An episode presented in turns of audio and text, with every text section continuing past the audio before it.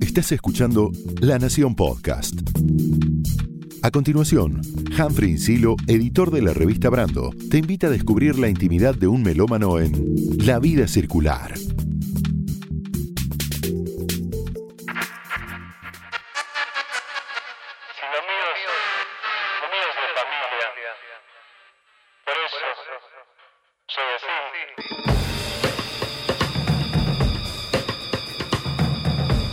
Hola a todas, hola a todos. Mi nombre es Humphrey Insilo y en este episodio se sube a la vida circular un tecladista de alto kilometraje, Luca Frasca.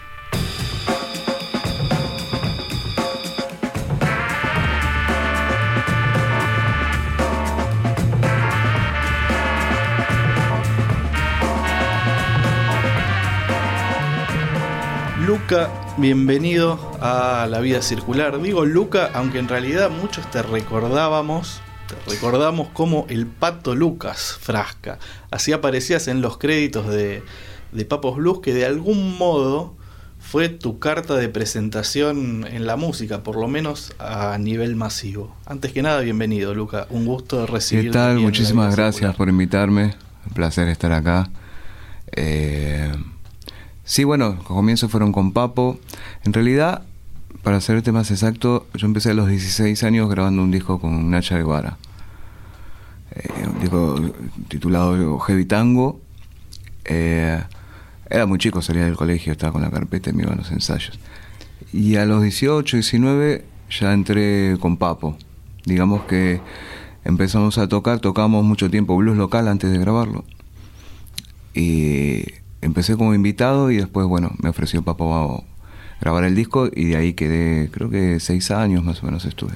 Aunque era un proyecto bastante bizarro el de Heavy Tango, Nacha Guevara vestida de cuero y demás, eh, tocar los teclados con Nacha Guevara me, me imagino que eh, tiene una carga, digo, durante tantos años asociada con el maestro eh, Favero, Alberto Favero. Eh, me imagino que me imagino que hay ahí ya un, un arranque alto, un Target, sí, un target alto. Sí, la verdad que es una, igualmente un proyecto que llevado por su pareja, en el momento estaba con un chico muy joven, eh, y que era um, amigo, conocido mío y ahí buscaron un tecladista y yo ya venía tocando de chiquito. Yo tocaba la batería antes, empecé a los, los pianos, empecé a los siete años más o menos. Después ahí terminé el conservatorio clásico y me puse a tocar la batería rock. Pero bueno, ahora ahí me llamaron de, de, tecladista, se dice acá, perdón. Teclista va a ser.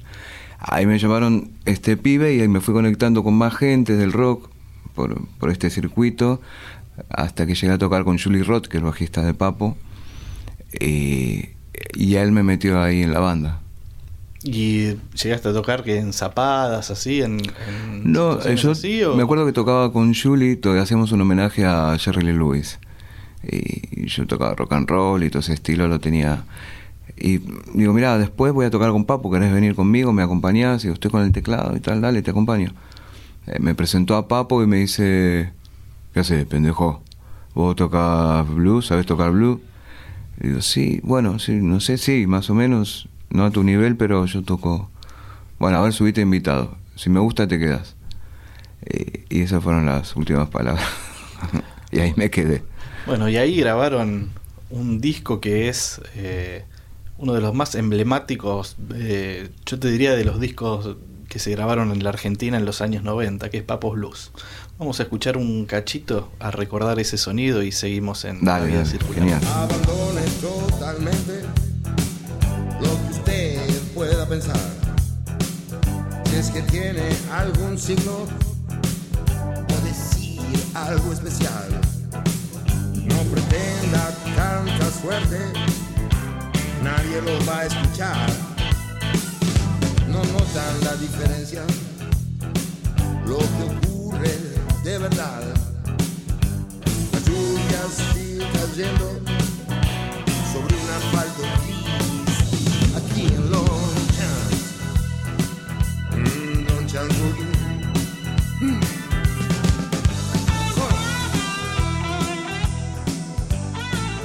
ese fue un disco eh, que de algún modo le devolvió también la popularidad a Papo en un Sí. momento que, que no lo tenía a nivel masivo por un tema que en realidad grabó para un programa de tele, que es Mi Vieja, para el programa de Tato Bores, y que se incluyó al, al, al final. Este, medio que entró, tengo entendido que hasta demorado la edición del disco para que pudiera entrar ese tema que se volvió en un hit muy coyuntural con, con una situación este, del país y, y- y sobre todo, bueno, eh, recordemos, ¿no? Dedicado a los jubilados y, y demás. Fue un poco de carambola, digamos, porque eh, Papo lo en realidad él no le gustaba esa canción, es más, la detestaba, se la pasaba puteando porque tenía que hacer esa canción. Eh, se la obligaron a meter en el disco. Y pues claro, el disco ya estaba como medio cerrado y, y con otro estilo, digamos que eso fue grabado en un programa de televisión rápidamente y resultó ser mm, como que le abrió las puertas, ¿no? Esa canción. Claro, un hit que hizo como un crossover, digamos. ¿no? Totalmente, sí. Pero también es cierto que eh, para este eh, renacer en la carrera artística de Papo, eh, que de algún modo también tenía una banda que estaba equilibrada, porque si bien estaba Black Amaya, este, estaban ustedes, Julie y vos, que eran mucho más, eh, Nosotros éramos las urracas, nos decía él. mucho más chicos, y había un contexto global que en la Argentina tuvo mucha eh, repercusión, que era el revival del blues, ¿no? Eh, en ese momento, ¿no? Él venía con todas las pilas de Estados Unidos, que se fue a vivir una temporada por ahí y llegó acá, empezó con Papo Blues y, estaba tocando en lugares muy, muy chiquitos, ¿viste? Eh, Teatro Arlequines, eh, ese tipo de lugares. Eh, muy unders también.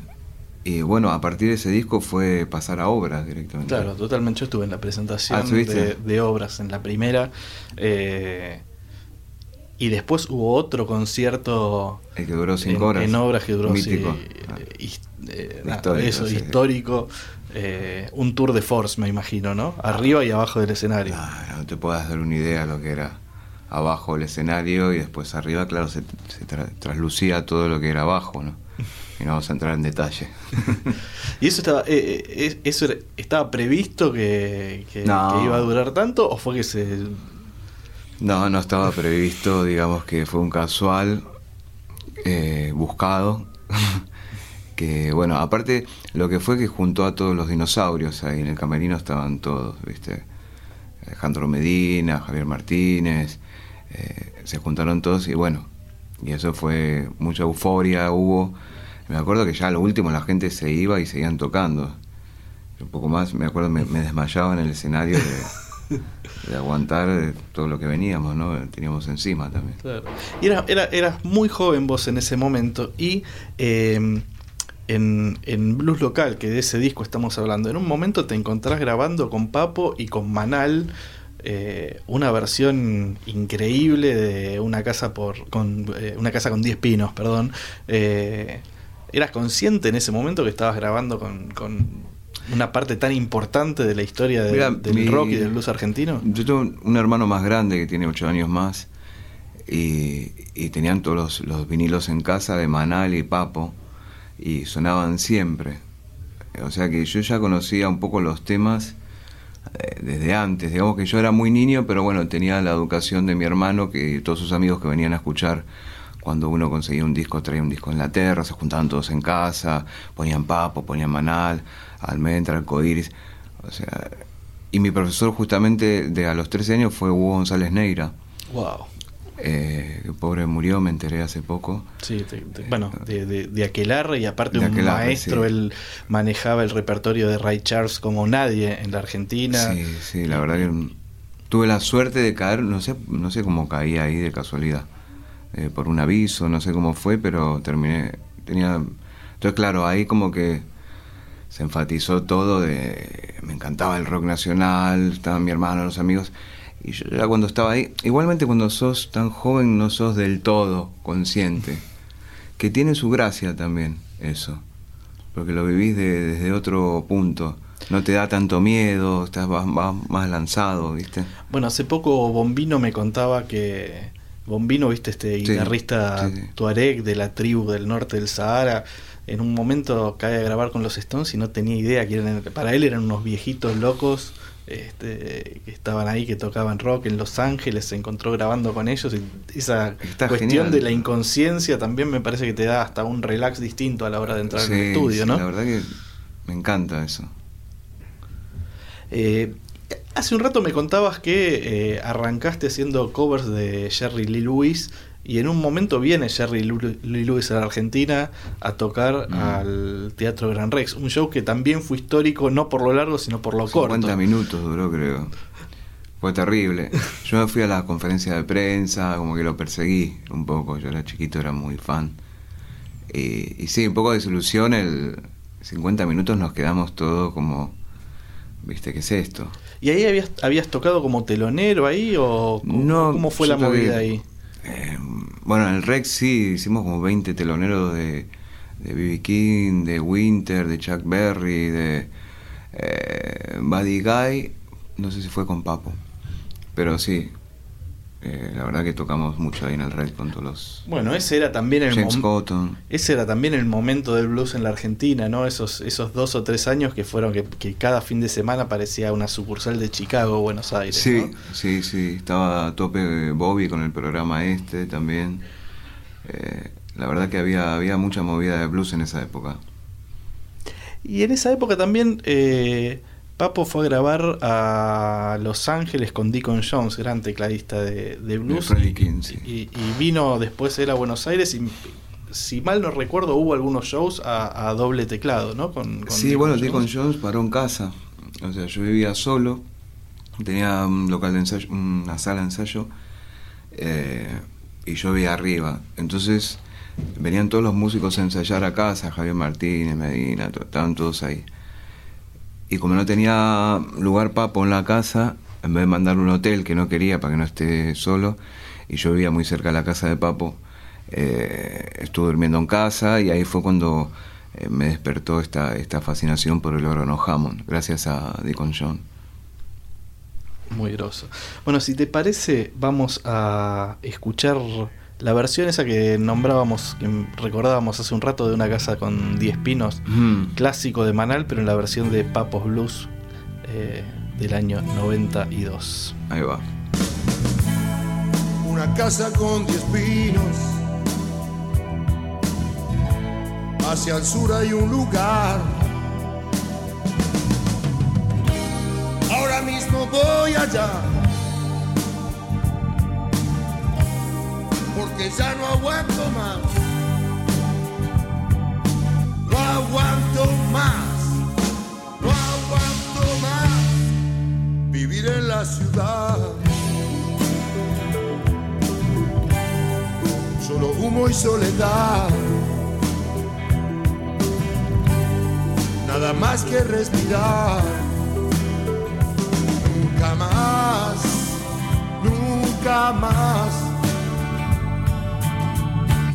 La ciudad.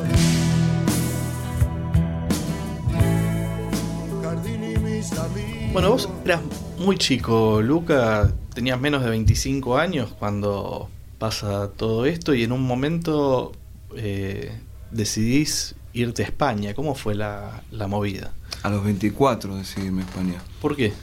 Porque Papo paró con Papo Blues y quería hacer algo con Riff, que cada tanto alternaba.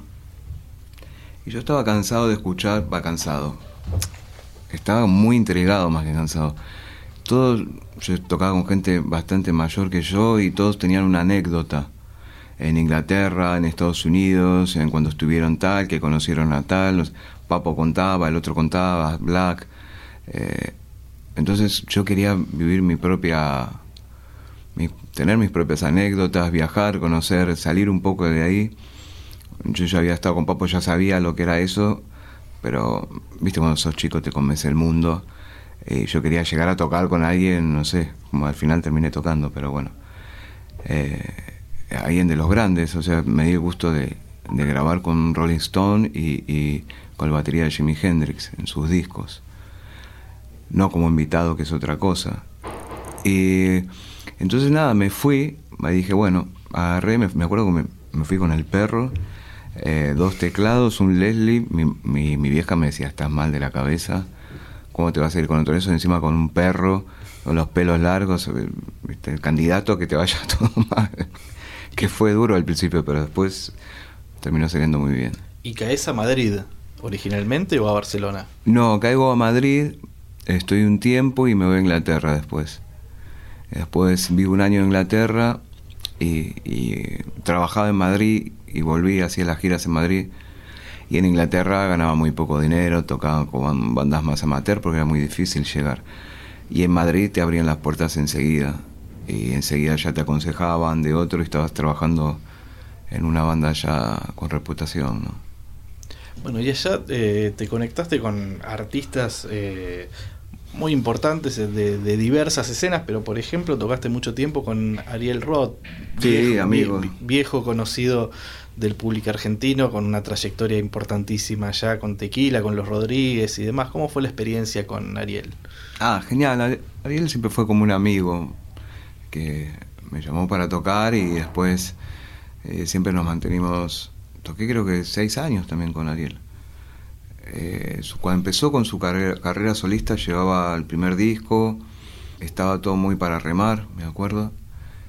Y después le fue después fue mejor, ya era más popular, porque antes, lo claro, lo asociaba mucho con el guitarrista de Ariel Roth. Nunca terminaba de ser él, ¿viste? De consolidarse como una Sí, presencia. No sabes cómo me acuerdo de él ahora. Eh, que siempre con quién tocó, digo, no quiero que digan más con quién toqué, a mí me pasa ahora. Eh, porque yo ya hace años que tengo mis proyectos, ¿no? Y está bueno para poner en situación, pero me acuerdo que a él le pasaba eso. Y nada, grabamos, no sé, no me acuerdo, creo que grabamos dos, tres discos. Y, y nada, y él sigue tocando, por ahí sigue con su proyecto. Ahora tiene un programa de televisión. En, Sí, que está buenísimo. abierta. Hizo el primero con Kiko Veneno. Ah, ¿no? ¿lo viste? Recorriendo. Llega acá, no sabía que llegaba. Sí, bueno, ahora con internet, viste Claro, que todo, claro, en todo. definitiva, la información también va circulando, ¿no? Sí, la verdad es un puntazo, la verdad es, es le va le va a venir muy bien eso de va a subir el calle con esto. Claro.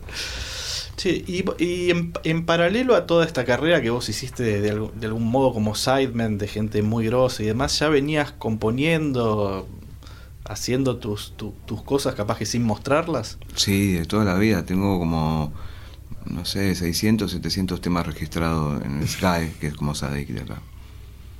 Ya de, to- de toda la vida de acumular.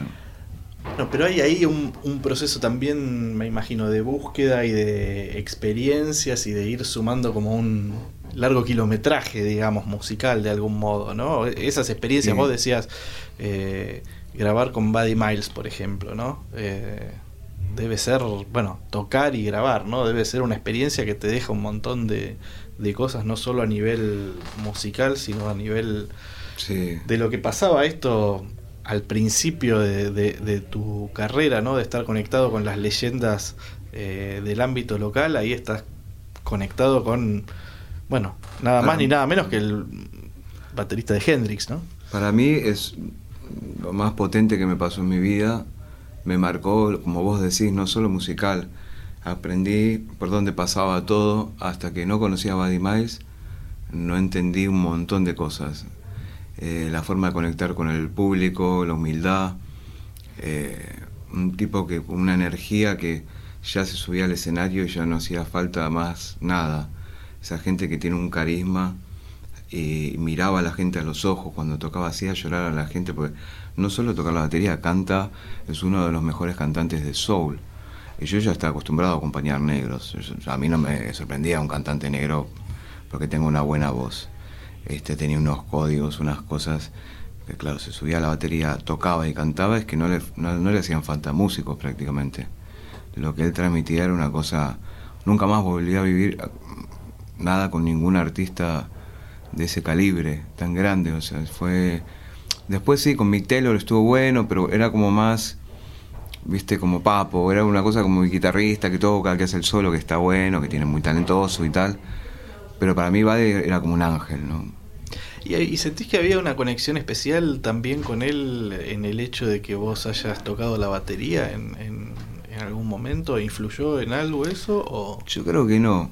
Yo creo que pasaba por otro lado. pasaba por una energía mística que tenía ese señor, de 130 kilos a la batería, eh, y la capacidad de transmitir. Me di cuenta que lo único que hay es transmitir, da igual lo que hagas, da igual el acorde, da igual esto. Hay gente que transmite y hay gente que sabe muchísimo, pero no tiene esa capacidad. Eh, siempre como un hilo conductor en parte de, tu trayectoria, eh, que está vinculado a las músicas negras, si se quiere, a los blues, al soul y demás. Pero también eh, tocaste con un gran cancionista español como es eh, José Le Santiago, por ejemplo, y en un momento, yo no sé si es ahí que se conocen con Mastreta, pero se suman a la banda de, Julieta Venegas, ¿no? ¿Cómo fue esa movida? No es al revés. Primero empezamos con Julieta Venegas y yo ahí conocí a Mastreta, que de hecho eran pareja. Y, me llamó para tocar, o sea, compartimos la gira con Julieta. Y después, bueno, Julieta estaba de, paso en España. Eh, y cuando se fue me incorporé a la, a la banda de Mastreta. Hoy en día es, es uno de mis mejores amigos y seguimos tocando hace mm, casi 18 años un músico muy interesante. Entre otras cosas, recordaba que antes del boom que tuvo Bella Chao por eh, eh, la, serie de Netflix, esta especie de boom mundial y demás, Mastreta ya había grabado una versión este, de Bella Chao en ese momento. No sé si vos ya estabas, mejor dicho, si continuabas tocando con él o no, pero formaba parte de ¿No te acordás el título? ¿Bella Chao? Sí. Bella Chao, Chao la canción. una, una, vieja canción. Eh, anarquista, muy eh, política de, ah, no, mira, de los años 30, así 40, un himno, ¿no? Este, ahí me pillaste. Ah, mira. Bueno, eh, de todos modos también eh, es como otro, se abre ahí como un universo, tanto con Julieta como con Mastreta, como lo que terminás haciendo con Marina Sorín, que era la, la chelista, se abre un universo como muy ecléctico y distinto a lo que todo lo que venías haciendo antes de algún modo, ¿no? Sí, en esa época yo hice un par de años de teatro por hobby, ¿no? Simplemente cuando tenía un amigo que era un director de teatro muy bueno y me dijo, vení, dale, ¿qué tal? ¿Ahí en Madrid? En Madrid, sí. Y bueno, empecé teatro con todo y empecé a, fascinarme con esto del, de la preparación del piano de John Cage y, empecé a, meterme todo en ese mundo de la experimental, ¿no? Hice muchas cosas tocando el piano desde dentro, ¿no? Un piano de cola y con las cuerdas de, con un batidor de café encima del trémolo, con naranjas, eh, tocaba con tres naranjas el piano, una cosa así muy contemporáneo. Y hicimos este proyecto con Marina Sorín, eh, la chelista, eh, que se llama El Show de Dodo que había un poco de teatro y un poco Lelutier de instrumentos inventados como un fono Fidel, que es un instrumento con una cuerda y una fonola. Y de algún modo todo este eclecticismo del cual venimos hablando desemboca en eh, tu primer disco solista, que es El hombre burbuja. Si te parece vamos a escuchar eh, uno de los temas de ese disco. Todo el mundo dice I love you y después seguimos charlando. Genial. Todo el mundo dice I love you y no es fácil de creer. La cosa más horrible, es la cosa más peligrosa que te puede suceder. Todo el mundo dice I love you y no es fácil de creer. No es fácil de creer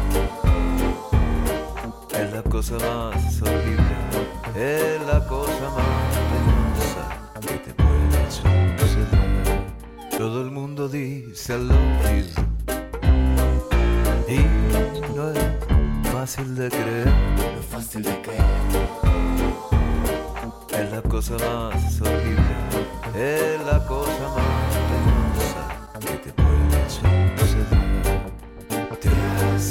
Todo el mundo dice I love you, tema de El hombre burbuja, primer disco solista de Lucas Frasca, invitado aquí en La Vida Circular. Eh, un disco que salió hace un par de años, en el 2016, ¿verdad? Hmm. Y este tema en particular, Todo el mundo dice I love you, es como un tango y donde hay un ambiente también un poco de cabaret alemán, que con esto que me contabas también de, de la experiencia teatral, creo que se, se proyecta hacia, hacia Sí. esa canción.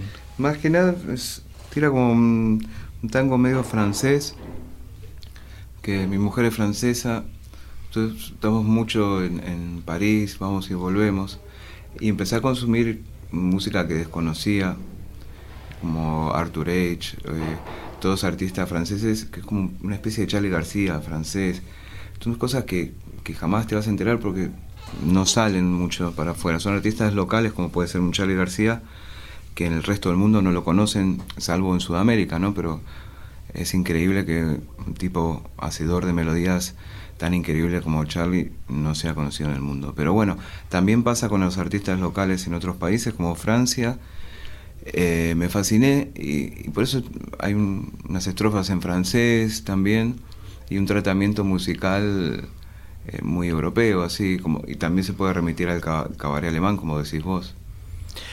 Y de algún modo, eh, El hombre burbuja es un disco conceptual. Hace un rato vos contabas que venías componiendo, que tenías como 700 Sí. temas registrados y es el primer disco. Y esta idea de, de que cada canción sea una burbuja, creo que le da un concepto interesante al disco, ¿no? Parte de ese Sí. eclecticismo, supongo, de esta formación de tantos años de haber tocado con tanta gente, ¿no?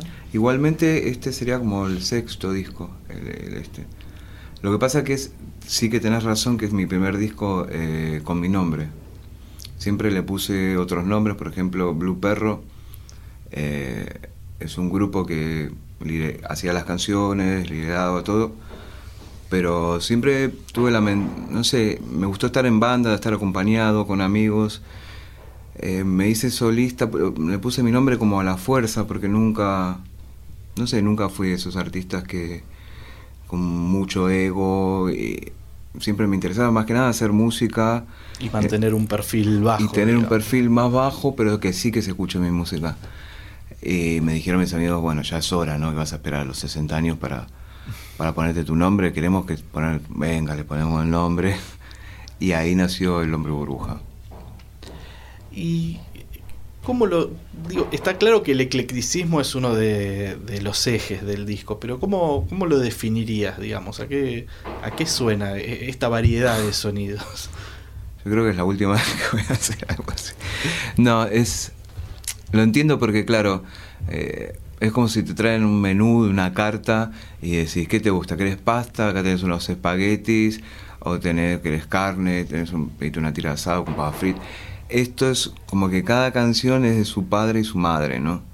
Eh, y en parte eso se llama el hombre burbuja porque cada canción es una burbuja diferente, que está compuesta desde la letra, y la melodía, según lo que quiero decir, le hago el tratamiento sonoro. Digo sonoro porque, porque para mí la música es- no son notas, son sonidos. Yo trabajo con sonidos, no con notas. Obviamente los sonidos tienen notas, pero hay desafinaciones, cuartos de tono, cosas que no se usan tanto en Occidente, que a mí me encantan. Por eso incluyo un violín trompeta, uno de estos instrumentos raros y me estoy yendo por las ramas. Cada canción tiene un tratamiento. Todo el mundo dice I Love You, es como una canción muy francesa, con aires porteños, tangueros, por eso tiene ese enfoque y, y esa, esa, sonoridad. Esa vieja conexión también que hay, ¿no? Entre el, entre el, el tango argentino y el, el tango en París, ¿no? Digamos. Exacto, siempre estuvo muy ligado. Y después que se mezcla con la canción, que no es tan marcado como el tango argentino. Y después, por ejemplo, Chica Electrofónica, que suena todo más, una base más electrónica, con otras cosas, porque habla de una chica cibernética. Entonces el tratamiento sonoro es eh, más electrónico. Funciona casi, vos decías, como un menú, también es como una especie de catálogo. Y también tiene algo Catálogo, que, sí. que me parece muy destacable, que es un disco muy refinado, ¿no? Sobre todo en esa en esos colchones de cuerdas que hay por momentos. eh, me, me- me parece que hay un, un cuidado especial en, en el sonido, ¿no? Soy un fanático yo del sonido. De hecho, no me quedé del todo contento y me lo elogiaron mucho este disco. Venía a grabar con Blue Perro, con mi otra banda, que grabamos todo en cinta, eh, con una mesa de los años 50 y micrófonos de cinta también. que conseguimos un sonido espectacular. Eh, y bueno, mantener ese listón es, complicado, ¿viste? Son horas de mezcla y de comerse la cabeza, los músicos ya lo saben esto. Eh, un- el tema que escuchábamos al, al principio de este episodio de La Vida Circular es Shake a Leg, que es eh, lo último, un, un- un adelanto de, de lo que vendrá con un grupo que tiene mucho que ver con unas bastantes músicas exóticas. ¿Con qué ¿no? lo De- asociás? Decime por favor porque no estoy juntando opiniones porque no sé cómo definirlo. Mira, por, en algún momento, en alguna cosita me hace acordar un poco a Mulatu Astake, ¿viste? El, Gracias. el este Fue, fue el pensado- vibrafonista así Ah, eh, perfecto, que está ¿no? vivo que rescató No lo puedo creer que me digas eso. la, eh, la banda de sonora de Broken Flower no Soy fanático de eso y fue pensado un poco con ese feel. Y sos la primera persona que me lo dice. Bueno, Lo que pasa es que no es conocido, es normal que no lo asocien con eso. Y el, el nuevo disco o este nuevo proyecto ni siquiera sé si estás pensando ya la música en, en el concepto de álbum o estás pensando ya en hacer singles o lo que sea pero el, el, el- el sonido al cual te, digiri- te- te estás dirigiendo tiene que ver con eso ¿Con qué? con esa búsqueda así de, de- de sonidos más exóticos, quizás vinculados ¿no? a un groove. Este, La idea de, de Organ Explosion, que es este proyecto, eh, que está todo grabado con un órgano B3, eh, un órgano 050 para la gente que no. con un mueble hasta el suelo y un Leslie que es como una heladera de madera con altavoces que dan vuelta. Digamos que ese es el sonido principal y el, y el Moog, el mini Moog también. Buscaba algo más moderno, eh, pero a la vez acústico, pero que suene como un tratamiento eh, electrónico pero tocado, ¿no? Y ir yo y un baterista y montar todo y que sea muy rítmico y algo como más actual.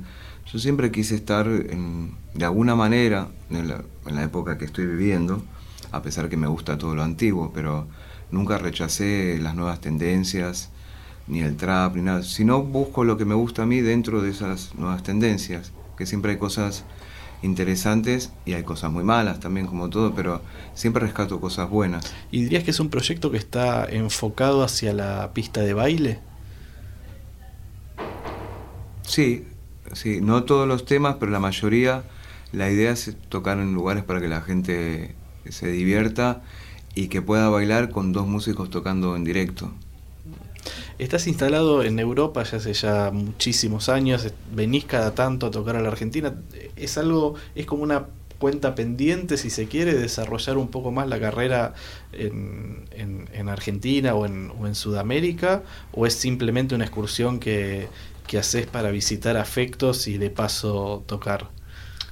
En realidad está, lo tengo como algo romántico, como, como un capricho, porque tocar en Argentina a mí me, me cuesta. O sea, es el único país que, que voy y no cobro, por ejemplo. Eh, y te digo que hasta en Nueva York voy a ir a tocar ahora y que no me conoce nadie, obviamente, en Nueva York. Pero si escuchan mi música y, y me pueden pagar, o en Portugal o en Francia, obviamente hay lugares que cobras poco, pero entonces partiendo desde, desde lo económico, digamos que, que pasa a ser totalmente romántico para un encuentro sobre todo con mi familia, que mis padres están mayores y quiero aprovechar este, el tiempo que quede, y, eh, mis amigos, que tengo todavía amigos de toda la vida, y la música es una muy buena excusa para compartir eh, y disfrutar y divertirse y juntar a toda la gente. Pasa más por ahí. Bueno, genial, te agradezco muchísimo, Luca. Un placer que hayas estado aquí en, en La Vida Circular. Muchas gracias a vos, encantadísimo.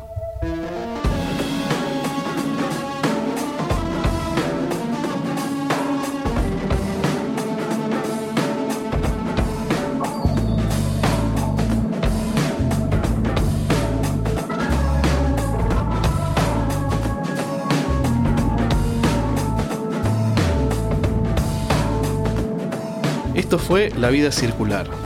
Estamos en Instagram, La Vida Circular Podcast. Allí compartiremos también una lista de Spotify que complementan este episodio dedicado a este tecladista de gran kilometraje y muy buen vivir. el gran Luca Frasca.